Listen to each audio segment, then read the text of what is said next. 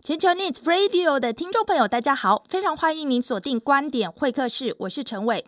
二零一零年出版的《当世界又老又穷》里面大胆的预测，到了二零五零年，至大概三十年后，当时六十岁以上的中国大陆的长辈，如果自行组成一个国家的话，它会成为世界的第三大国。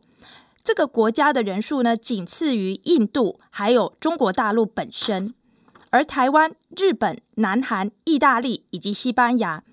这几个国家呢，特别是呃，我刚刚提到的，除了我们之外的，目前是全世界最老的国家群。有没有发现，其实也是疫情最严重的几个地方？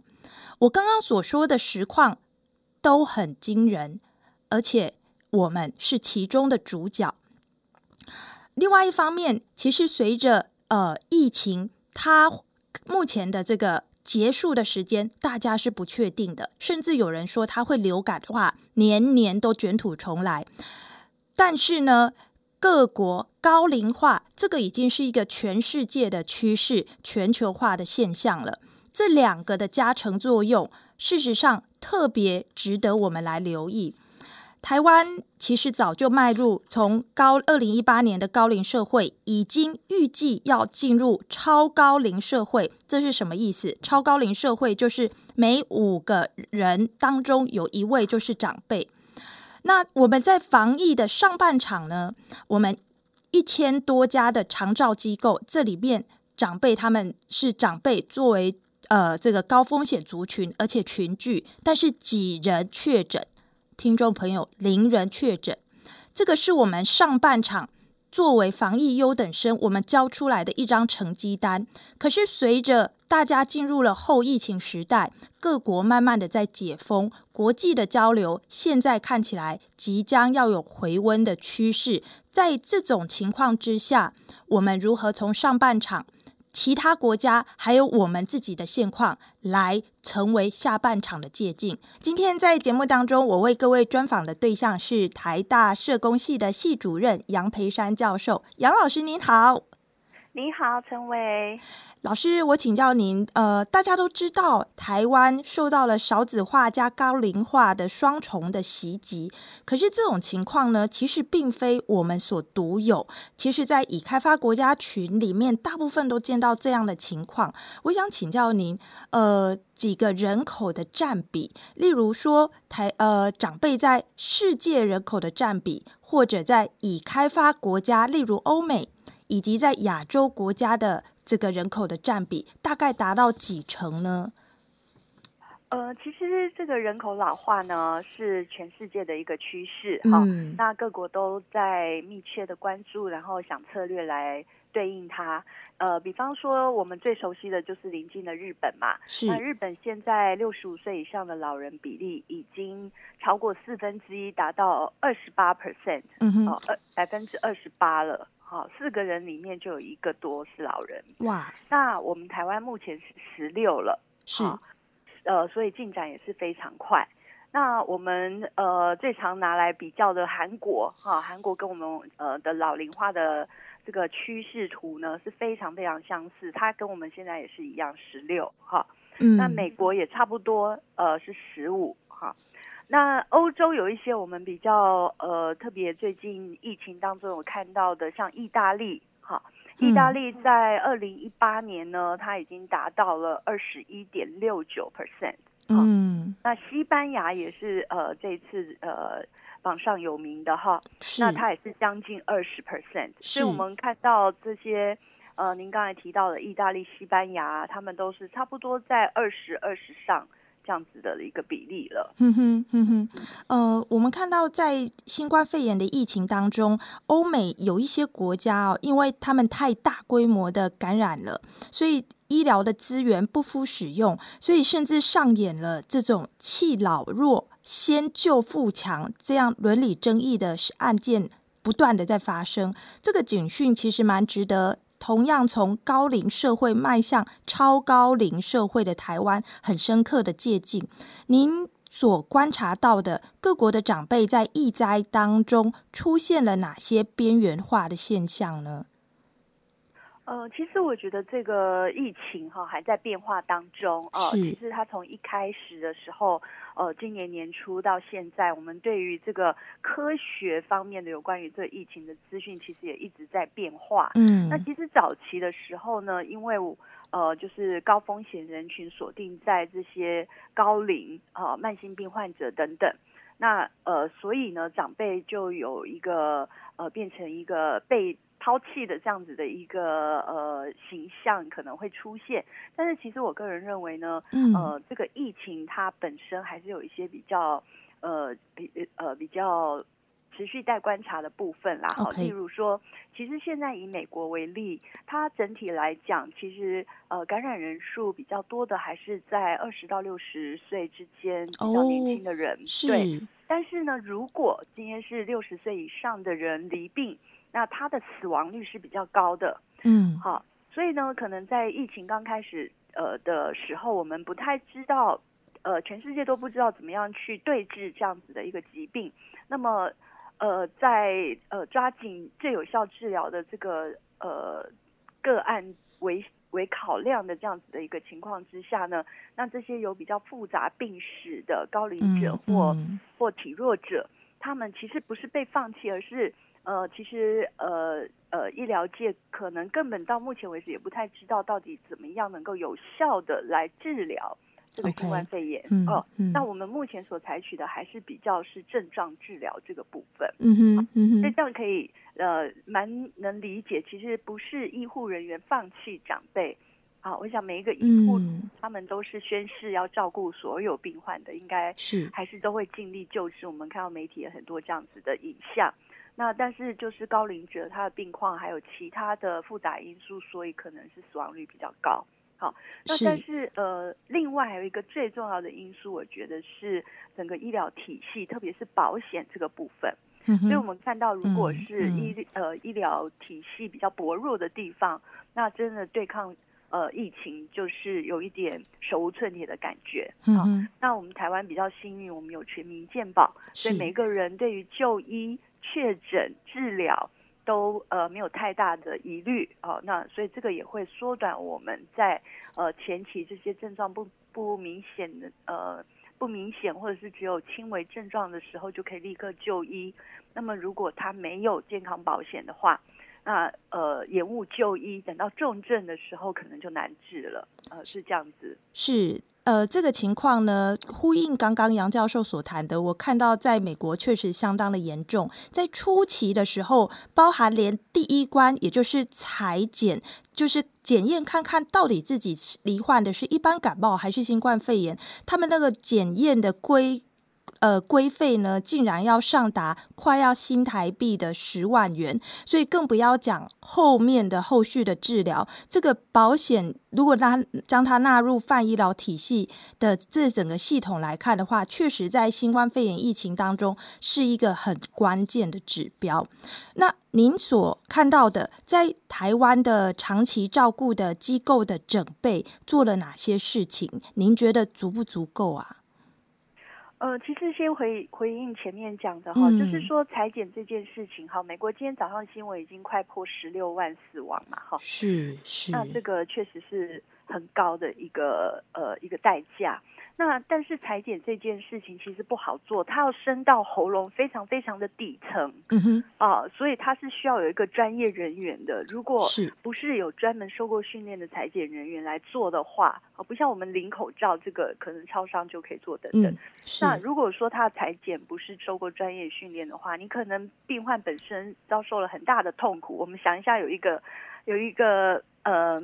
要要异物深入喉头，对，有一个异物深入到不是喉头，要伸下去哦。哦，嗯，OK，对，所以他才能裁剪到这个呃这个足足够量的啊呃这个简体，所以这个很痛苦哈、啊。那当然这个呃受过训练的人啊测剂啊等等，那这些通通都是成本哈。所以美国它是一个呃。呃，资本主义的社会嘛，那任何事情都是、嗯、呃有一个数字的代价，这样子啊，是。呃有一个金钱的代价，是，所以所以这个呃，我觉得呃，我们也不用太夸大美国的这个这个呃高额哈，但是确实呢，呃，我们台湾也必须要考考考虑这些事情，就是说，那我们愿意呃投入多少的成本放在刀口上是哪一点所以这个是完全是一个防防疫如同作战嘛，所以我们有战、嗯、战略，我们有战术哈、啊。那我们的指挥中心都掌握的非常的好，这样子。嗯哼。那呃，回到长期照顾机构的准备的话呢？当然，我们还是必须要再三再三的强调，我们的长期照顾最大的后盾就是我们的健保嘛。OK，嗯嗯哼。那再来就是呃，我我五月的时候发表了一篇在台湾呃台湾医治啊、呃、医医学的医台湾医治的这个期刊的呃论文，嗯，那就是在讨论长期照顾机构的整。准备以及我们做的非常成功的地方。嗯、那首先呢，第一个当然就是呃刚才讲的健保，然后还有从 SARS 以后，我们台湾有一个非常严谨的，特别是在这种群聚居住的地点呢，那我们的呃感染控制呃就是我们一般所谓的感控。那这个包含疾病，包含感染，哈，呃，等等。那特别是这次的防疫，我们都受惠于这样子 SARS 以来的我们非常严格的一个感控，所以我们一直到机构拜访都是要实名登录，嗯哼，然后量体温，呃，这个喷，呃，呃，呃，洗手液、消毒液等等，是。那那这个呃是长期每天都在做的，所以已经变成是我们机构的一个防疫文化，可以这么说。哦。那我们这次疫情从呃一月开始有消息曝露出来之后呢，我们的机构就自己先真的是超前超前部署了，我们非常的谨慎哈，所以限制访客，呃，停止自工，还有呃特别对于我们外籍看护的一个管理，因为平常他们嗯、呃、都会外出嘛哈，放假的时候都会外出，那这段时间呢，我们的机构也特别商请他们为了保护自己。好，保护住民，那我们尽量减少外出，就是内部休假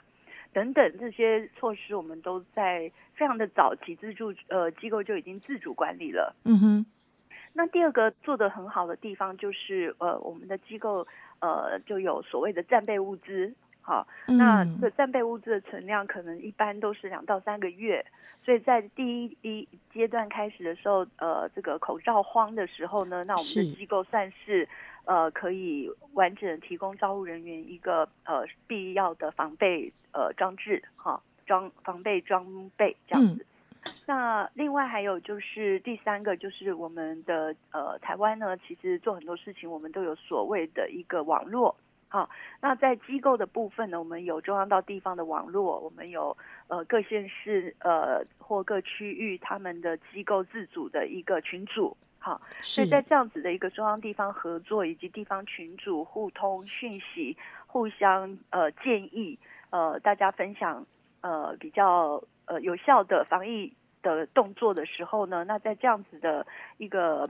讯息网的串联之下。那我们的机构呢，呃，确实做到了成功防疫。我们台湾呃，总共有呃一千多家机构哈。是。那呃，这次的疫情是零确诊。是。所以这是一个呃，刚才讲过，呃，长者可能是比较体弱、慢性病多，呃，甚至有一些呃，就是末期的状况的呃情况之下，住民。呃，那我们能够达到零确诊，确实是世界上真的是非常非常卓越的一个成就。是，所以我们呃，我们都开玩笑说哈，我们这次疫情也发现，我们的机构其实是很干净的一个地方。是，我们刚刚听您所谈，其实已开发的国家大多是高龄社会，而您也谈到，其实呃，为数众多的。呃，这一群长者们，他们算是感染的高风险群，而且抵抗，嗯，而且在恢复上的能耐可能会比较弱。因此，就您了解，呃，已开发国家当中，特别针对这样的现象、这样的族群做出有效回应的，我们有看到哪些比较显著的案例吗？呃，其实我们台湾这次真的是呃，防疫优等生，是，呃，到目前为止都是。那呃，所以我我们也举不太出来哪一些所谓的已开发国家哈，呃，我们常常都说没有已开发哈，那就是大家呃现在都是都是正在一个开发中哈，遇到不同的难题的时候，可能大家的位置就会相对变化这样子。我们举瑞典为例好了，哦，是，好，那呃，瑞典是我们呃理想中的这个所谓的呃 humanitarian superpower，就是呃人人性主义的这个强权哈，强权国家啊、嗯嗯嗯呃。那我们常常都说啊，瑞典老人照顾哪里做得好，哪里做得好等等，好。那我们看一下他们今今这次就是有名的所谓佛系防疫嘛哈，他们 他们的这个公卫学家建议用群体免疫法啊，就是想办法让他们的人民呢自然的哈呃有很多的人民感染，然后达到一个集体的免疫哈。是。那即使到今天，他们还是坚持说。呃，这个是有科学根据的啊，因为他们有呃研究调查显示说，即使是呃筛检出来是呃呃阴性的人啊的，嗯，那么他呃就是没有抗体了哈，可是他的体内呢还是存有某一些的细胞，某一种细胞，它是对于呃抵抗这个呃病毒是呃可能有效的。嗯哼。所以我们就知道说，呃，裁剪前面讲过，裁剪很很花费很高。其实裁剪出来，我们的呃时钟部长一直说嘛，那你裁剪出来也有很多各式各样的状况，所以那个裁剪的结果也不一定是有什么特别的意义，这样子哈。嗯嗯。那瑞典的研究确实也是呈现说，呃，即使你的体内呃病毒或抗体都是阴性的，那么可能也已经感染过，然后有产生了某一些的细胞是对这个呃。防止你再被感染是有帮助的，嗯哼，嗯哼，那但是他目前的情况确实还是非常严重啊，所以他已经变成北欧国家的拒绝往来户哈，大家平常都嗯嗯嗯。这样子哈，北欧啊就是瑞典、丹麦啊、呃荷兰等等，那但是他现在还是其他像丹麦等等国家都都是呃非常不敢对他开放，嗯哼。因为瑞典现在哈，在它人口一千万里面呢，死亡人数已经高达五千五百，哦哇！就是大家可以想，它的人口是我们的一半还少哦，哈、嗯，我们两三百万，嗯、但是它已经死亡的案例是五千五百，好，嗯、但是你看一些视频啊，就是看一些这个呃报道呢，嗯，瑞典人没有呼天抢地啦，他们就是非常的。呃，冷静，然后科学性的来看待他们的政府哈，呃，提供给他们的这些讯息啊、嗯。那他们的佛系防疫呢，就是群体免疫法，他们还是着眼于说，呃，说不定呃这一场这一场应该是一个马拉松啦，而不是一个呃一百短跑哈、嗯。那这个马拉松还要继续跑下去，可能我们现在看到疫情第二波。哦，甚至香港呃一些媒体报道说他已经三三坡了，是是、哦。那确诊人数最近又飙高，嗯、那所以大家现在看的是可能夏夏末或者是秋天啊，早一点的话可能夏天末可能就要开始卷就是比较大规模的所谓第二波，嗯哼、哦。那还有可能会持续到明年，甚至有一些研究说这个呃这个呃。COVID nineteen 呢，可能是没完没了了，嗯，它会变，慢慢变成像流感，嗯、就是说它没有一个、嗯、呃像 SARS 一样，我们现在已经结束了、嗯，可能不一定会有这么一天。我们现在科学都无法确切的告诉我们结果会是怎么样哈，所以瑞典他们本身还是非常的冷静啊、嗯，也没有太多批评政府哦，当然有不同的意见，嗯、但是、嗯、呃，民众都蛮冷静的。那他们看的就是我们继续保持社交距离。他们规范呃禁止五十人以上的聚会，嗯哼，嗯哼，那机构的部分呃就跟我们最早做的一样，限制访客。好，大家有看到那个呃电视新闻，可能就是有家属在外面拿牌子探视啊，不能进去这种，嗯、呃，那机构还是限制访客的。嗯哼，嗯哼，好，那但是他们呢，呃，虽然很冷静呢，可是这一次也有一些呃这个报道呢，或者是研究呃告诉我们说，他们瑞典人认为他们从呃，这个呃，这次的佛系防疫经验里面学到的是呢，呃，跟以前瑞典，因为瑞典是公民社会嘛，哈，是，那他们平常就是民众开放，呃，就资讯政府治理的资讯其实是非常透明的，嗯嗯，啊，那民众也很依赖政府所公告的所有的事项，啊，那都会。嗯呃，遵循办理这样子，然后所以双方是一个非常透明、非常互信的一个公民社会。好，那但是这次我们也学习到说，其实不能完全依赖政府公告的讯息。OK，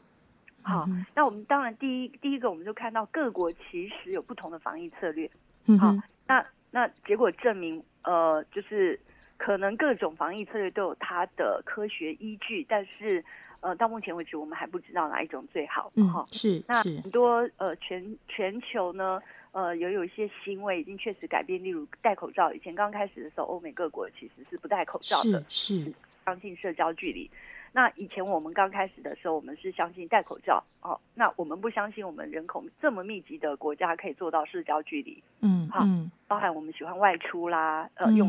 啊等等的。嗯，好，哎，那但是这一次我们就看到大家互相学习了。嗯嗯，是。到现在，呃，连美国总统川普都开始戴口罩了。哈，这个指标人物。对。就是非常坚决，这个很不屑于戴口罩的这这个政治领导人都都开始戴口罩。是，然后，但是我们呢，我们以前觉得怎么可能有社交距离？好，或者是讲到法国啊，他们非常见面就要 kiss kiss 的，这个亲脸颊这种的，是，那他们也开始戴口罩啊。那我们也学习到，哦，原来即使在我们这么人口密度高的国家，嗯、我们也是可以做到社交距离。嗯嗯。哦。是我们的餐厅很聪明嘛，发明隔板，对不对？对啊，对。然后呃，每一个人都是在自己的隔板内，哎，但是是透明的，我们还是可以看看见彼此，我们可以 聊天讲话。对，或者是我们呃圆桌减少人，是啊，是呃十十人不是加桌加到十二人，而是我们减到八个、九个啊。这个空间马上就拉开，所以哎，我们也可以做到社交距离。所以这个部分我们学习到的就是，我们不能完全依赖政府公告的讯息，还有政府它有它的优先顺序。然后这这次我们台湾在防疫的时候，最先开始是医要防第一线医院。一定要防守住嘛，是。所以这我们看防疫指挥中心所嗯天天公布的讯息，还有防疫物资的准备跟那个呃增补，全部都是以医护第一线为主战场。那是呃，我相信大家回想一下，哎，我们印象中没有听到有关于什么机构的讯息，对吗？对，不太有听到安养机构哎。对，那一呃，但是我刚才有跟大家分享，那我的论文有分析，其实我们做了很多的事情，那是谁告诉我们要做呢？当然不能等政府来告诉我们。OK，哦，那如果、嗯、如果说我们自己没有负起我们自己应该做的责任，哈、哦，比方说工作人员自己的这个呃防疫哈、哦、感控没有做好，或者是机构本身没有提前准备，那万一发生感染事情，你说啊，政府你怎么没有早一点告诉我？这都来不及了啊、哦，因为我们感染可能也会破译出来，是啊、哦，等等，所以我们就是相信说，我们现在真正的一个。呃，公民社会呢，应该是每一位公民自己负起自己的责任。那同时，我们跟政府充分合作，那我们的政府也也会尽可能的公布他所有手上有的资料。啊，所以一个资讯的公开透明，呃，政府治理与民众呃携手合作等等。那我想，这是我们学到的一个非常好的经验。嗯哼，呃，以台湾的案例来看哦，我们做一个比较前瞻性的分析。呃，杨教授，您认为就是？像这个疫病大流行，其实，在近年来，我们可以看到都全球性的在频率性的上演。呃，如果遇到就是感染管控的不当，然后又跟高龄社会交互作用的话，其实死伤的惨重是可以预想而知的。如果从社会政策或者是社工的角度，哪一个来看？呃，我们在。呃，因应的上面，您认为有没有后续我们还可以再有点调整的呢？呃，其实我们这次看哈，高龄化社会，呃，回到最早我们说日本是现在全球最高高龄化高龄的社会了，是。那呃，二十八 percent 的老人，呃，那我们就看到日本的疫情这次其实是现呃相当严重的啊，一直到现在还是每天确诊数都呃都攀高哈。那我们也是为所有的日本的朋友呃祈祷啦，好，嗯嗯、那呃，所以高龄化呢，作为一个全球化的趋呃全球的趋势，其实我们已经是不可挡了，嗯，啊、哦，不可挡了，呃呃呃，有一些学者的研究显示说，即使我们现在在努力，在把我们我们现在这个呃低生育率还在破底嘛，哈，嗯，嗯，那那即使我们可以 hold 住在呃生育率呃。一点二左右哈，现在有时候会掉到一以下，就是非常非常低。嗯哼，呃，那人口的呃正常替代率是要到生育率二点一，所以我们已经是来不及了啦。哎哎，对，即使我们勉强勉强稍微不要再继续越来越少这样子哈，那对于呃快速高龄这件事情，呃已经没有什么太大的帮助了，就是这这是一条已经回不来的路了。嗯嗯，听懂。好，那在这样子的情况之下呢，呃。我还是有几个建议啦，哈，是有几个想法，呃，不敢说建议哈，我个人的想法。第一个就是，呃，我们这呃一二十年来持续，呃，在呃这个呃老人福利或者是长期照顾这个部分呢，我们所采取的这个呃社区化、小型化这个原则，嗯嗯，那我觉得是非常正确的，嗯哼，就是我们不要大型机构太多，或者是说床数。呃，也就是这个著名的聚集太太密集啊，所以呃，社区化、小型化的一些服务，或者是比较小型的机构哦，那我觉得这个是呃很好的一个政策角度。是。那第二个呃，就是呃，我们也一再的提到，我们今天防疫成功，台湾的经验其实呃得力于我们有呃一个呃完善的健保制度。嗯哼。啊所以我们非常的支持我们的社会保险，是啊，社会保险。那呃，但是我们目前并还没有长期照顾保险啊，所以大家比较是一个风险自负的概念。嗯哼，那如果有长期照顾保险的话，啊，可能我们也可以像这一次的疫情的经验这样子，那我们的健保可以它呃给付呃测试啊，啊，或者是在照护的部分。可能长期照顾保险为例的话，也许它可以呃针对照顾工作人力的这个呃充足，或者是它可以针对呃现场一线工作人员他所需要的一些身心灵健康的一些措施，那它可以呃加强做一些的这个保险的给付，嗯哼，那么呃提升我们的保护网嘛，啊，提升自己每一个机构、每一个服务单位、每一位服务人员他本身的安全保障。啊，那这个这个目前我们是没有长照保险啊，所以我想要提出来的就是说，长照保险它可以给付的项目，未来也许不限，如果有保险的话，其他不限制，一定只是照顾相关的项目啊。那针对一些人员的准备啊，物资这些也可以列入啊，呃，防疫物资等等都可能可以列入保险给付的项目。嗯哼，所以就大大的会提升我们的呃安全防护的呃水平哈，所以我个人还是大力的支持，呃，除了健保这个社会保险之外，那我们应该呃参考健保制度，我们积极的来呃建制我们的长期照顾社会保险。嗯哼，那第三个就是我们这次在疫情，特别在机构这个部分很有趣，就是我们的住民我们都不敢送去医院嘛。对对，那呃真的非常的有趣，呃那呃不但是我们成功防。防止了这个呃，预防了这个 COVID-19 哈，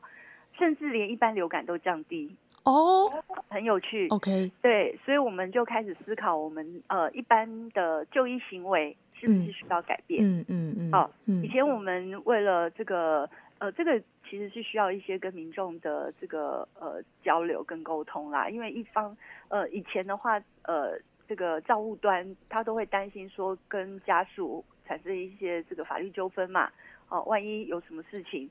变严重了，那可能这个就会有法律纠纷等等，所以大家都是一有一有任何状况先送医院，嗯哼，嗯哼，就是所谓的保险嘛，医院就变成我们的保险，对不对？对对。那但但但是这次疫情让我们看到说。其实我们机构刚才讲过，是比较干净的地方，相对于医院，嗯哼，啊，针对相对于在外面爬爬够的这个社区，嗯哼，啊，社区感染，那我们医院是很固定的一群人，我们根本不用登记嘛，哈，我们大家都知道谁是谁，这样子哈，不管是工作人员、访客或者是住民，当然不用说，所以我们知道是谁，我们知道去哪里，那我们每天有呃健康照护人员负责，所以其实医院呃是相对干净的一个地方，那我们有必要。呃，没事，没事，有事没事就送去医院吗？嗯哼，嗯哼。好，那这个其实是我们未来值得思考的一件事情，嗯、就是如何减少我们跑医院或者甚至是逛医院的一个那不只是在机构，嗯、我想一般一般民众也可以开始思考自己的这个.不是因为我们健保很方便，我们就充分利用嘛？哈、嗯嗯，应该不是这样子，而是你真正有必要。哎，像我们这次在 COVID-19。的呃，这个学习到的经验，哎，你有什么状况，你自己先自己先观察，好，然后注意自己身体的任何变化，好，如果你真的觉得有疾病的征兆的时候，那我们再去医院就医，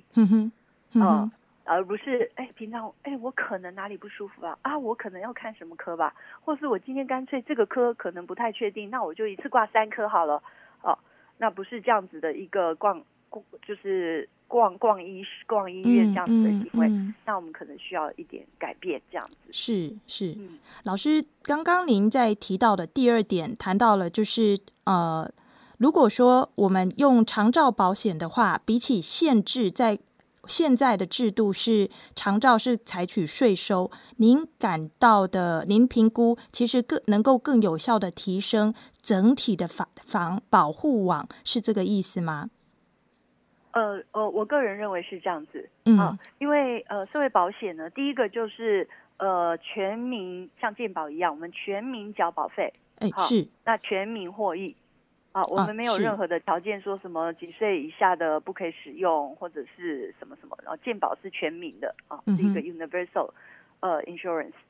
那它的效益就非常大，嗯哼，好，包含我们这次。大家比较少呃少接触到的，就是少听到报道的，就是我们的健保其实提供了呃这个从呃呃开开办以来哈，我们已经呃累积了相当大量的一个健康资料，所以现在我们台湾健康保全民健康保险的资料库。啊，就是大家常听到的所谓大大数据、大数据，是那可以想象我们的数据有多大嘛？嗯，好，我们的数据库非常非常大，所以这个现在已经是全世界顶尖的一个 database，一个全世界顶尖的数据库。那从这个数据库里面呢，我们对于如何维护我们的健康，如何呃这个研发呃更好、更更好、更有效率的医疗呃的方法。等等都会扮演非常非常重要的角色，嗯甚至台湾 Can Help，我们可以跟全世界的这个、嗯、呃这个医疗健康照护领域做交流，嗯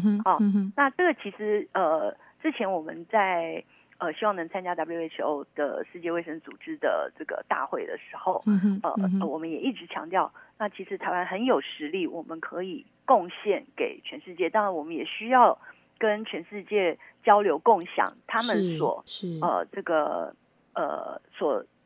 所发展出来的一些强项哈，嗯、比方说最近我们在呃这个可能疫苗的开发上面就比较慢了一点这样子啊，嗯，嗯。所以所以这个资料库还有呃这是社会保险它的呃民众比较少看到的一个很大很大的优优点啊，那我们现在没有长照保险，只靠税收嘛，所以其实我们的。呃，长照服务的覆盖率，虽然政府长照二点零如火如荼在进行，也进展的非常的快，嗯哼，但是其实它的这个呃使用，就是所有长照需求者有使用长照服务的还不到两成，嗯哼，嗯哼，好、哦，那大家就知道说，嗯、呃，我可能会想别的方法，我自己照顾啊，我请外劳啊，是是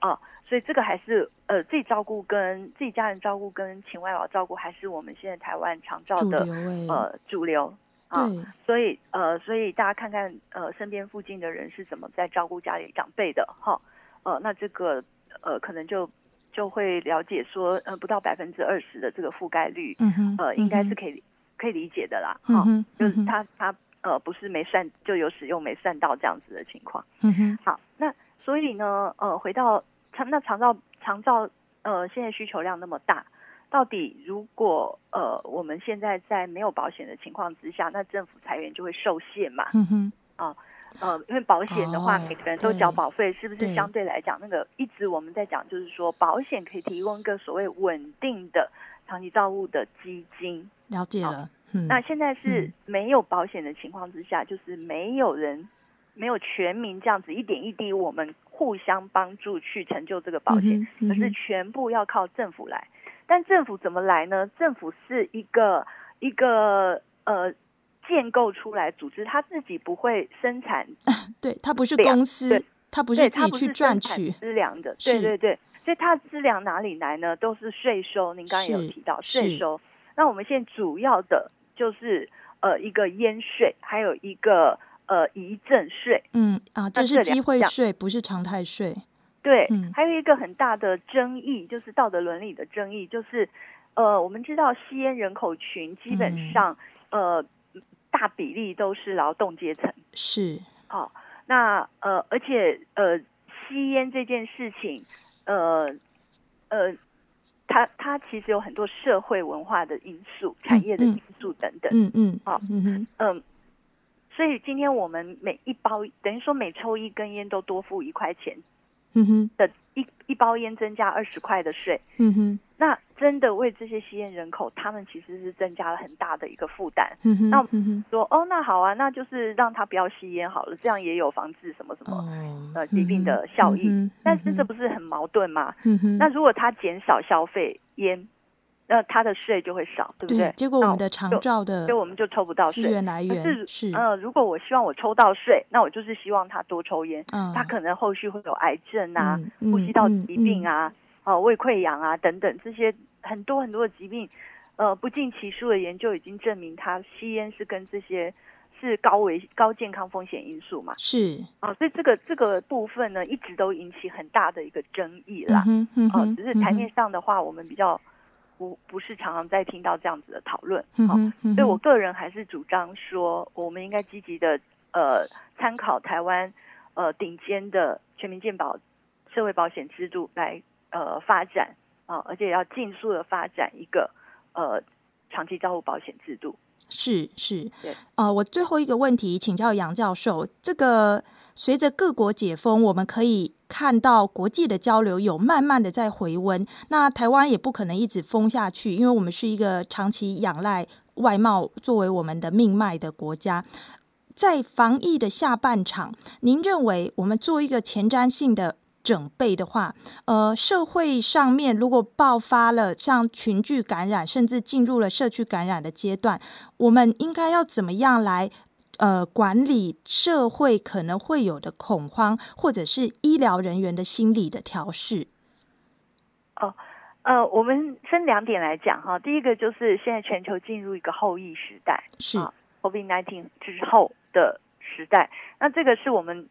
呃自从全球化。呃，各种各国经济发展以来，那我们从来没有想到会发生的一个现象。所以现在大家第一个药物还是只能拼货出去，但是人不能出.人也不能进。嗯哼，啊，嗯，所以货货我可以消毒嘛，哈，消消消消消，然后它又不移动，它还是从 A 到 B 到什么啊？然后把这个动线呃产业上下上下游这个呃通通都弄好的话，货。可能要先出去，是。那但是人呢？人是全球化，呃，这个经济发展、观光旅游，特别是服务业发展之后，嗯嗯、人的移动所造成的相关的费用，其实是产业非常大的一个支柱。对。好，那后裔就是我们人呢，只能小规模的移动。是。好，那即使后来开放，我们刚才讲瑞典现在邻近的国家，例如丹麦，都不敢对它开放，但是慢慢也开始，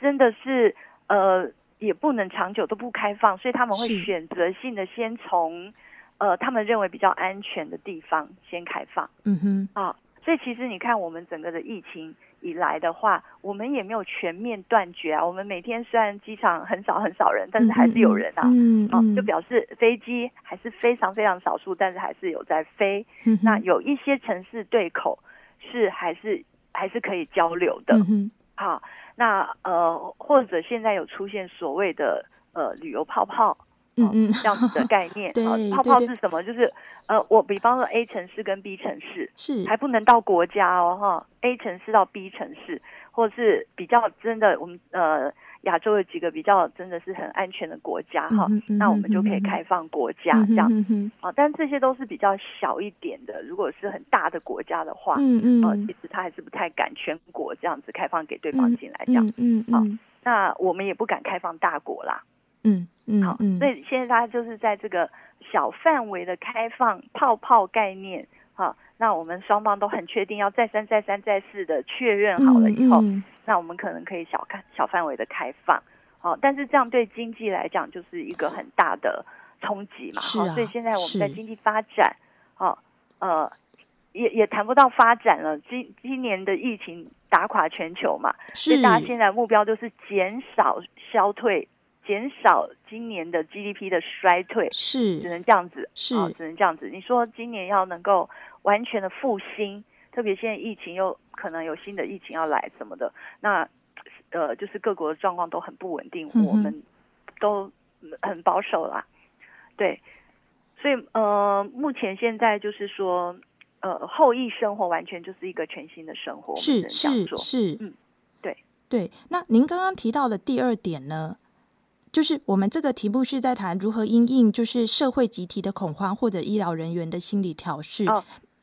呃，不好意思，那这个部分我刚刚还没回应到，就是说，呃，第一个我们就是要有信心。好，我们要了解，刚刚有提到，就是防疫感控呢，不是只有等待政府告诉我们，嗯、那特别是个人健康啊、我们现在就是非常的着重整合的身心灵的健康。嗯嗯嗯，呃，不但要身体健康，而且心理上。那我们一定要相信，我们现在真的做的非常好。OK，啊，而且我们是有科学根据的。嗯、我们的呃指挥中心，呃机关署，它不是呃随便信口开河的哈，所以我们要非常有信心，嗯、而且我们有很好的健保等等，所以我们有很多的证据让我们安心。那我们就是呃就是要产生这样的信念，所以自己的信念非常重要。嗯、我们相信我们自己以及我们的国家。是准备好的啊，我们可以维护我们自己的健康，所以不用太过焦虑。好，那如果我们真的很焦虑的情况之下，或觉得很紧张啊，像我们现在很多的长辈，其实他们还是不太敢出门，是不太参加我们据点的活动等等的。那这个时候呢，我们就要鼓励大家，就是呃，我们可能呃，可以先替代性的利用一些远距的电话啦，哎，呃，这个。这个呃，Line 啦、群组啊等等的，先互相的问候，嗯、好，所以我们大家慢慢的要进入一个心平气和，哦，虽然天气热，嗯、但是我们还是要心平气和的过日子，好、哦，那每天每天呢，我们都呃呃正常呼吸，然后正常日呃正常的日常，哈、哦，就日常正常这样，嗯、这个很重要。那另外还有一个就是我们在灵性的部分。我觉得这次疫情给我们一个很大的启示，就是，呃，其实人是互相相连的。然后呢，这些呃，就是我们常说的，呃，我们世界，我们这个世界上，甚至世界以外的，呃，这个部分，呃，我们是有一个主宰者的。嗯哼，嗯哼，所以有一些事情我们不可能完全知道。嗯哼，好像现在已经七月底了，可是我们不知道这个 COVID-19 的病毒，对啊，它到底是怎么回事？对，它未来要怎么变化？嗯哼，它侵袭什么？我们都不知道。现在最新的，呃，这个患病者。呃，确诊者的后呃追踪研究显示说，这个 COVID 它不是只清洗呼吸系统，嗯、它清洗全身所有的血管，嗯、哼所以你血液流到的地方，它都可能清洗。嗯、哼所以这个这个听起来蛮恐怖的，对不对？嗯、那那我们换另外一个角度，就是你根本不知道他怎么跑，对，根本不知道他要做什么。对，对所以我们刚才讲的身体的保健啊，心理大家要保持心平气和啊，人有穷尽的时候。我们没有办法完全控制这个病毒，嗯、我们也没有办法有时候控制我们自己。那怎么办呢？我们就是要，呃，我们就是呃，英文叫 surrender、嗯、啊。我们不是向病毒屈服，嗯、我们要承认，在一个这个呃大的宇宙当中，我们人是渺小的。嗯哼，嗯哼，啊，科学也是渺小的。嗯哼，啊，那所以我们要接受这样子的。一个信念，嗯、哼。好，我们也要说我们愿意臣服。嗯、那这样子的情况之下，你的心情自然就会安定下来，因为我有一个依托嘛，我有一个皈依，我有一个交托，这样子，所以身心灵整体的健康非常重要。是。那第一线医护就是我们最重要的身心防护的的目标。嗯哼好，所以我自己现在也在做一些的研究啊，嗯、希望能够透过呃医护人员也未来如果呃有医护人员愿意跟我们接触的话，非常。感谢大家来赞助或支持我们的研究哈，让我们了解目前线上的医护人员他们认为有效的身心灵健康策略是什么？嗯哼，哦，他们如何在这么高压的情况之下可以维持他们的身心灵健康？是，例如我们访到呃有朋友，他们就是只要休假就去旅行，是是，对，或者呃呃只要休假就变成呃变成完美。嗯嗯啊，或者是哎，我就是呃安静，哦，安静阅读，嗯嗯哦听音乐，哦，我们有很多一线的医护是呃非常专业的这个呃歌唱啦，对，啊音乐党啊，哦、呃、等等啊。那现在运动健身，呃等等，也是它不只是身体的运动，而是变成是我们一种让我的，比方说我在练瑜伽的时候，我可能心灵是有一种重整，嗯嗯，然后等等。所以我们现在也在收集一些身心灵健康的策略。那未来我们会建议给政府，可能在这个部分，刚才讲到，我们虽然没有保险可以来支付这个部分，但也许政府还是可以运用一些税收的资源，那我们去增加我们对医护呃身心灵健康的一个防护跟保护。是，我们今天非常感谢台大社工系的系主任杨培山教授杨老师您的见解，谢谢您杨老师。谢谢您，谢谢给我这个机会跟大家呃聊聊这个议题，谢谢，谢谢，非常感谢各位听众朋友您的收听。陈伟知道，在许多人的心中，包含我都常常在想，疫情过后一切就恢复正常，一切就复旧如常了。可是，这到底是一种理想还是幻想呢？事实上，在许多的研究指出，我们对于病毒的了解实在是穷尽了好多的努力，但是都还不算完全的掌握。它到底会不会年年卷土重来？它有没有可能产生一种在基因序列里面一种大的进化，使得它更适应我们已经呃正在开发的疫苗或者是特效解药？这些都是未知数。所以因此，许多人都在谈。也就是许多专家的研究都不断的在呼吁说，后疫情的时代，我们的生活还有产业，这整个结构性的形态恐怕都要改变了。而另外一方面，台湾呃在面对这个常态化的疫病的大流行，而且超高龄社会这双重交互作用相加，我们可以看到，这就是许多。国际上面之所以疫情惨重的重要的原因，而台湾在小英政府在过去的四年采取的长照的这个呃资源的来源是采用税收，而且是机会税，不是常态税，并且是带有伦理争议的议题在当中的。事实上，在面对我们要打造一个更稳固的。防护网这件前提之下，现在是时候尽快的要来讨论我们的长照要不要来采用保险制，而不再是税收制。因为常态税的意思是它是一个稳定的来源，可是现在的是机会税，这个又是完全不一样，有时候有，有时候没有的。而当然最后。我们要说，我们需要一个身心灵全人性的一种阴影，个体的阴影的一种策略。身心这个其实大家都谈得非常多了，可是灵性方面的一个关怀呢，这个是最后我们的结论，因为这个是个体我们就可以做得到的。我们不是要向病毒去屈服，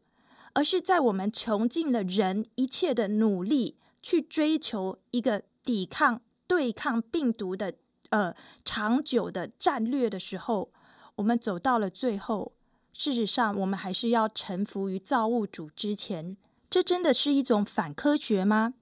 还是疏懒怠惰？又或者是一种精神上面的迷幻药呢？事实上，这个反而是一种谦卑的正视事实。那个事实叫做人。是有限的，而在这个有限之下，我们祈祷那个超越人的力量主宰能够赐下救赎。我是陈伟，今天非常感谢各位听众收听观点会客室。这个节目是由 Needs Radio 和台大风险社会中心所共同制播的。节目的尾声，陈伟还是要再说一次，这一系列的后疫情时代。都希望可以跟大家一起来探索，到底我们的社会要呃接下来会是什么样的样态，而我们又要怎么样去跟这个病毒这个像马拉松一样的长久作战？所以，请您继续的锁定我们这一系列，还有下周同一时间在呃节目当中的分享。祝福大家平安喜乐，下周再会，拜拜。